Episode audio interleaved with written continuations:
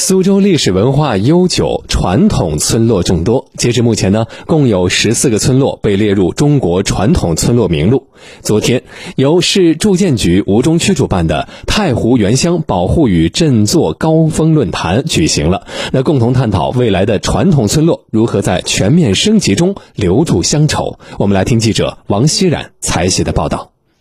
位于吴中区东山镇莫离村的翁巷古村，是一个占地约2.5平方公里、有着一千多人口的自然行政村。至今仍保存完好的明清古建还有16处，包括一处全国重点文保单位、一处省级文保单位。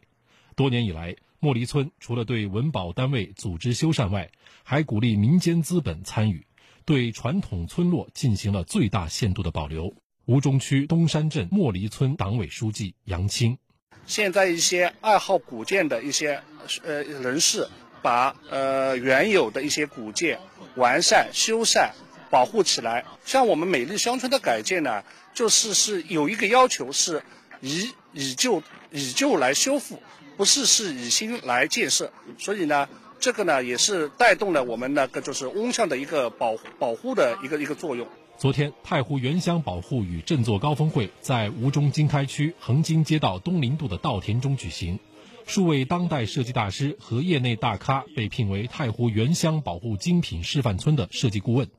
东南大学建筑设计研究院院长、首席总建筑师韩东青：我肯定会把呃自己当成是一个当地人，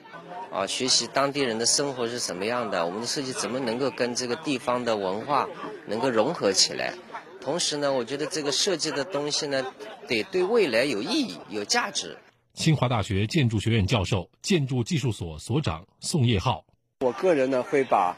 会把自己的兴趣点放在乡村的这种健康环境的营造上。我们也希望在上面再挖潜一下，看有没有可能把中国传统乡村的特别适合于未来健康要求的点挖出来。